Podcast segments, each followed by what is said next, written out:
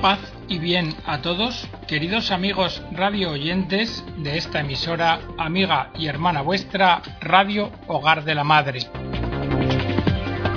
Bienvenidos a una nueva edición del programa El Galeón. En el programa de hoy vamos a hablar de las leyes injustas tan comunes en la sociedad en la que vivimos y la dignidad humana. Lo vamos a hacer con un artículo de Antonio Millán Puelles, pero nos va a introducir en el tema el padre Nelo Cipriani, que es un profesor del Instituto Patrístico Agustiniano. El padre Nelo Cipriani nos habla de San Agustín, del modo que el santo tiene de afrontar el tema de las leyes civiles que no coinciden con las leyes naturales o que incluso la contradicen. San Agustín nos cuenta se fue abriendo hasta considerar la distinción entre la naturaleza humana originaria, tal y como fue creada por Dios, y la naturaleza humana caída, esa naturaleza herida, llagada, dañada y deteriorada a consecuencia del pecado. Sobre las leyes imperfectas, San Agustín reflexionó para hablar de las leyes estatales y de la actitud que los cristianos habían de tener frente a las mismas. Y en esta materia hay dos textos de interés del santo.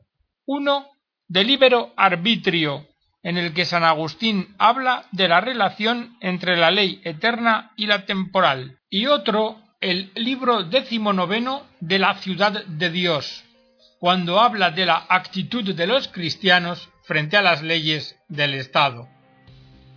San Agustín reconoce la utilidad de las leyes estatales imperfectas como expresión del hecho de que no hay coincidencia entre la ciudad de Dios y la ciudad de los hombres.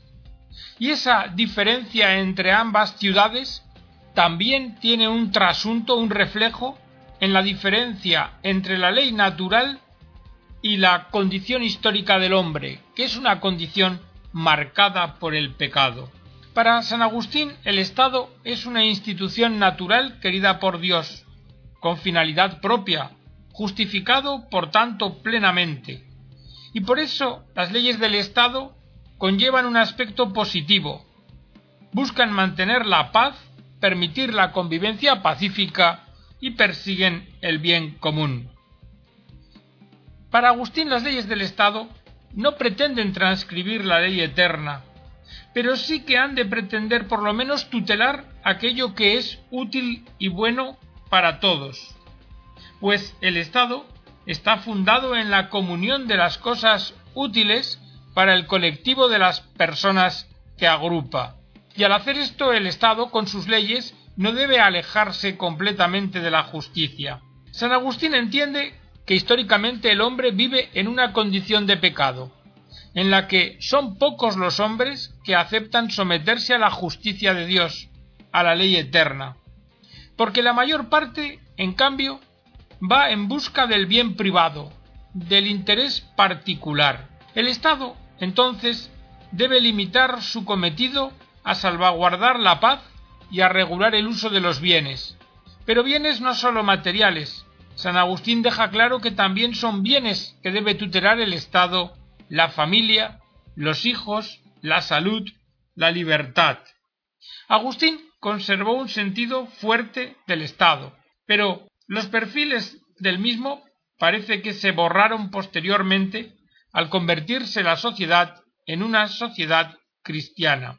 Es básica la distinción que señala San Agustín entre naturaleza humana y gracia de Dios, y también entre naturaleza íntegra, como fue creado originariamente el hombre, y naturaleza corrupta, como quedó tras la comisión del pecado original. Sin embargo, en la sociedad parece que actualmente ya no se acepta el pecado original, sino que se tiende, como en Rousseau, a presentar la naturaleza del hombre como si ésta estuviere por sí en el estado íntegro. Mas esa no es la verdad. Mirad, de todas formas, Agustín no era un iluso, no se hacía ilusiones. Cuando él vivía ya había pasado un siglo de la victoria, por así decir, del cristianismo. Pero San Agustín nunca se hizo ilusiones de que la sociedad llegara a ser perfectamente cristiana. Si leemos la ciudad de Dios, nos damos cuenta de que tampoco la Iglesia es el reino de Dios realizado en la tierra, sino que es todavía una sociedad mixta de santos y pecadores. Este realismo permitía a San Agustín dejar separados los dos terrenos, el del Estado con sus leyes y el de la Iglesia con la ley evangélica. Bien, esta pequeña digresión sobre el pensamiento de San Agustín nos va a permitir abordar ahora el tema del positivismo jurídico y la dignidad humana, que parte de determinar cuál es la actitud cristiana ante leyes positivas, ante leyes emanadas por el Estado. Maritain, hablando de la educación, dice que uno de los inconvenientes de la pedagogía contemporánea es que habiendo cultivado los medios a la perfección, se ha olvidado, sin embargo, de los fines. Claro que es comprensible que esto suceda cuando se empiezan a perder de vista las raíces más profundas de las que se ocupa la palabra divina revelada y de las que se ocupa la palabra humana humanística. Es decir, la que no se refiere sólo a los medios técnicos, sino que se cuestiona por los fines, las metas y los objetivos. El positivismo, en general, se desentiende de objetivos, metas y fines porque sólo se interesa de los hechos, adora los hechos. El positivismo es la idolatría de los hechos, unos hechos que al fin y al cabo terminan por quedarse sin sentido, porque cuando los hechos no se relacionan con los fines, cuando los medios no se ponen en referencia con aquello de lo que son medios, entonces pierden su sentido, pierden su razón de ser, dejan absolutamente vacío al espíritu del hombre. Y esto es lo que ha ocurrido, como lo recuerda Edmund Husserl, cuando dice que el espíritu europeo ha renunciado a su verdadera vocación, que era plantearse las cuestiones supremas de la razón, es decir, las cuestiones humanísticas, las cuestiones metafísicas, las cuestiones que no se refieren a medios útiles, sino que se refieren a los fines, para los cuales conviene cultivar, eso sí, y quede claro, los mejores medios. En el ámbito del derecho, de las normas que rigen las sociedades, el positivismo jurídico, sin ninguna duda, ha hecho que la técnica se perfeccione, pero se ha olvidado de la cultura del hombre, quizá porque ha empezado también por olvidarse de elevar la mirada al ser, que es la razón misma y única de ser del hombre, y también su última y más cabal explicación. De todas formas, el positivismo jurídico, el atender exclusivamente a la norma emanada por el Estado, no consiste tanto en negar el derecho natural como más bien en desconocerlo, o en negar la posibilidad de que podamos conocerlo. El positivismo viene a decir, para que nos entendamos, puede que ese derecho natural existe, Puede que lo haya, pero ¿cómo accedemos a él?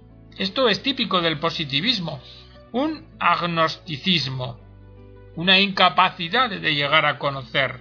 Como dicen los agnósticos, bueno, quizás puede que Dios exista, pero eh, no tenemos ningún canal de acceso, ¿cómo lo vamos a saber? El positivismo desprecia la revelación por la que Dios mismo tiene una confidencia con nosotros, que versa sobre lo que nos conviene saber de él y de nosotros mismos, y también desprecian el esfuerzo que la razón natural puede hacer para enterarse de las cosas divinas. El positivismo, lo repetimos, es un agnosticismo, pero en último término, lo que encierra es falta de interés por la naturaleza humana. No se puede tener en cuenta el derecho natural si no se cree en la posibilidad de tener un conocimiento cierto de la naturaleza humana. Entonces, no se puede tener en cuenta el derecho natural, pues se basa en la naturaleza humana. El positivismo, muy aséptico él, parte de que lo único que podemos conocer son hechos jurídicos, lo que el gobernante manda, y se acabó, no hay que preguntarse nada más. Hay otros positivistas jurídicos que vienen sencillamente de una fuente que ellos llaman el antiservilismo, porque sostienen que reconocer una naturaleza humana y un derecho vinculado a ella, el derecho natural, sería tanto como reconocer que existe el autor, el creador de esa naturaleza, y que éste no es el hombre, que éste sería Dios. Y eso, dicen ellos, es servilismo. De manera que el positivismo, desde este punto de vista, equivaldría a un tremendo non serviam, frente al lado jurídico de nuestra naturaleza y al responsable último de ella. Una vez más, el positivismo aboca a que el hombre se abandone a sí mismo. Pero lo paradójico del caso es que pretendiendo huir del servicio a Dios, con el positivismo se termina sirviendo al gobernante.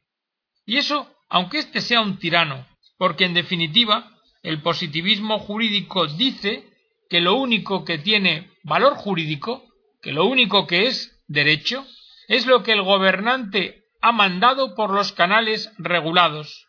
Y, en segundo lugar, que no existen límites al poder del gobernante ajeno a las instituciones humanas establecidas. No existen, por tanto, límites de carácter moral y de carácter natural. Por consecuencia, el gobernante que tiene el poder puede hacer y mandar y convertir en ley lo que quiera. Claro, esto sería el positivismo en las tiranías, pero en realidad también lo puede ser en otros regímenes. También puede ocurrir que una democracia sea la tiranía de la mayoría, como ya lo había dicho Immanuel Kant, porque si la mayoría determina algo y lo convierte en norma jurídica que está en contra del derecho natural y el gobernante representa a la mayoría, entonces ¿qué? ¿Este gobernante no será un tirano?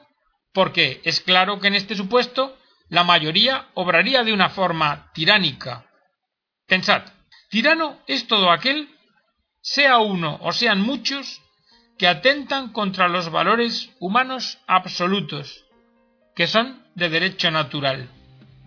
Por esto, si lo pensáis, el positivismo jurídico es un servilismo al gobernante, ya sea servilismo al gobernante que representa a una masa, o al gobernante que representa a una clientela, que por lo demás opina como le hacen opinar unos cuantos.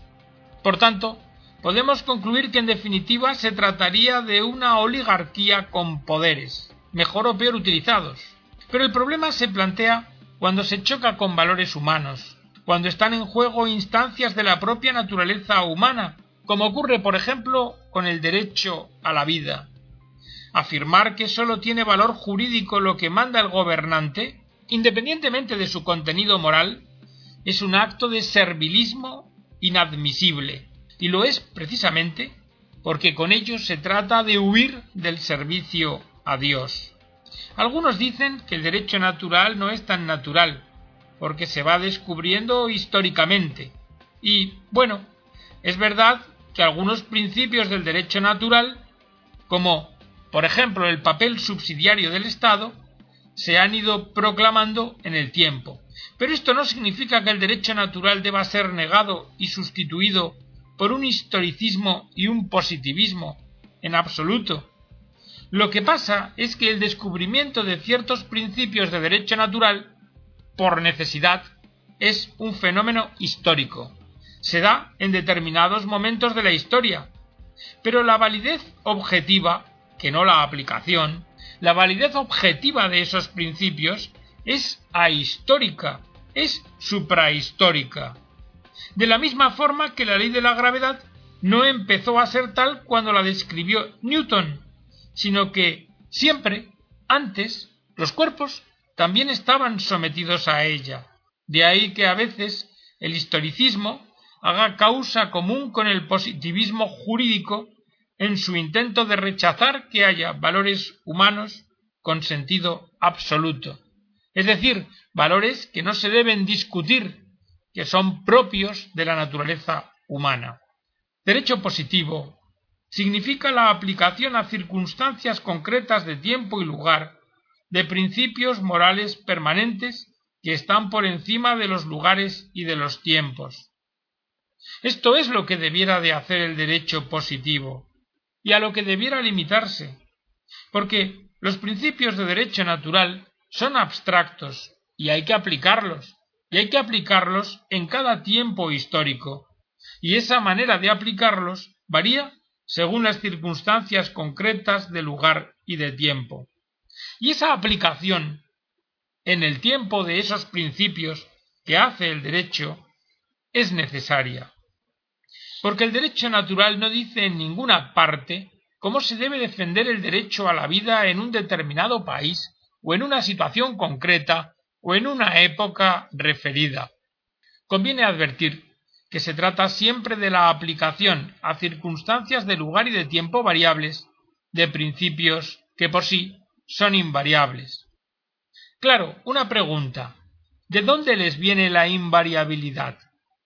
Pues les viene de que están anclados en la naturaleza humana, a la cual precisamente se refiere el derecho, lo jurídico. ¿Cómo podrían tener un valor absoluto si no estuvieran anclados en la naturaleza humana? Porque habremos de convenir que la especie humana, su modo de ser, es algo permanente, y las exigencias jurídicas que residen en ella son, por tanto, permanentes. Claro que podría objetarse un ser como el hombre que tiene limitación, relatividad, ¿cómo va a ser fuente de un cierto valor absoluto? Bien, es verdad que en último término, él no tiene en sí el valor absoluto, pero no es menos cierto que sí que hay un valor absoluto infinito, irrestricto, un absoluto sin condicionamientos, al que llamamos Dios. Y precisamente por ser voluntad de Dios, la existencia de la naturaleza humana y las exigencias que de ella resultan participan de ese absoluto. En verdad, que lo que no cabe es defender un auténtico derecho natural si hay vergüenza de apelar o invocar a Dios. Una cultura del hombre, como tiene que ser la cultura jurídica, el derecho, no puede ser nada más que un puro y simple humanismo, Aún diría más, no hay auténticos humanismos puros y simples, porque cuando el hombre pretende encerrarse en sí mismo, se traiciona, incluso a él, pues el hombre está abierto, por naturaleza, a algo que le desborda. Mirad, históricamente, el positivismo jurídico se ha gestado en la aventura del protestantismo, que estableció aquel principio conocido de que la religión es una cosa privada y no una cosa pública, para pasar luego a decir que la moral es cosa privada y no es cosa pública.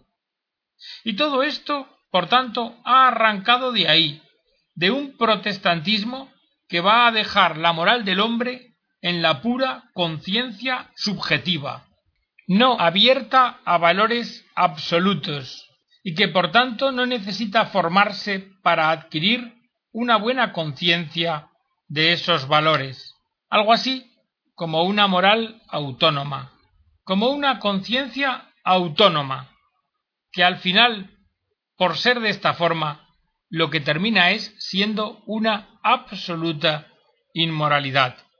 Por tanto, debemos declarar que estamos a favor de una cultura del hombre, sí, pero de una cultura del hombre auténticamente humana y humanística, abierta a los valores absolutos, los cuales, como ya hemos dicho, no tienen en el hombre su radical fundamento. Podemos concluir diciendo que sólo cabe superar el positivismo jurídico en la medida en que los juristas, los operadores del derecho verdad, cobren cada vez más conciencia de que hay que replantearse la cuestión sobre qué es el hombre y cuál es su naturaleza permanente. Pero lograr una situación jurídica y una cultura en la que el hombre se afirme como anclado en exigencias profundas propias de su naturaleza, ha de ser uno de los objetivos para Europa y para el mundo, para que se puedan rehumanizar y cristianizar. Si no tenemos esta clara conciencia de la existencia de esos valores humanos absolutos, apoyados en el absoluto sin restricción, apoyados en Dios, no lograremos nada. Lo único que haremos será seguir adorando los hechos y dejarnos llevar por aquello que esté de moda. Y esto no será nunca fuente de libertad, sino de veleidad. Y no habrá auténtico arraigo, sino desarraigo. La auténtica categoría humana exige saber penetrar profundamente en las raíces más hondas de su propia naturaleza y ser capaces de llegar hasta la última palabra. No se trata de enfeudar a Dios ni a la naturaleza humana en alguna parcela histórica o geográfica, porque todo lo absoluto trasciende a lo relativo, y porque todo lo absoluto es capaz de infinitas versiones de lo relativo a lo largo del espacio y del tiempo. Y hasta aquí, queridos amigos, este artículo de Antonio Millán Puelles, Positivismo Jurídico y Dignidad Humana. Pero si empezamos el programa con el padre Nelo Cipriani, vamos también a terminarlo con él. El padre Nelo dice que los cristianos deberíamos poseer un sano realismo, pues como creyentes sabemos que Dios ha creado buenas todas las cosas, pero también sabemos que a la creación le siguió el pecado. Y esto es la sustancia de la fe cristiana sobre el hombre, que sabe distinguir entre lo que Dios quiso al principio y lo que luego el hombre ha hecho en la historia. Esta distinción puede ser de gran utilidad para el compromiso político y civil de los cristianos en la sociedad. Y en cuanto a las leyes estatales que violan gravemente la dignidad, la naturaleza humana y los derechos fundamentales, no podemos terminar sino con aquella frase repetida en su época por von Galen en un régimen positivista y pagano, antes que obedecer a los hombres es obedecer a Dios. Me despido de todos vosotros, queridos radioyentes, hasta la próxima edición del programa y hasta entonces, a la que os emplazo, os deseo las abundantes bendiciones de Dios.